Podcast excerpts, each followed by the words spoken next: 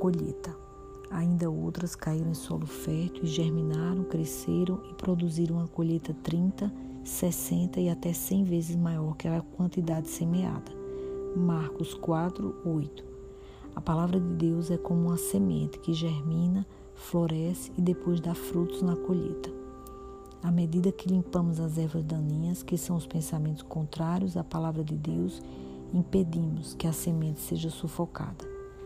A chuva que vem do céu representa o Espírito Santo, que rega o solo, trazendo profundidade para que as raízes sejam fortes e a árvore cresça o suficiente para dar sombra a muitos.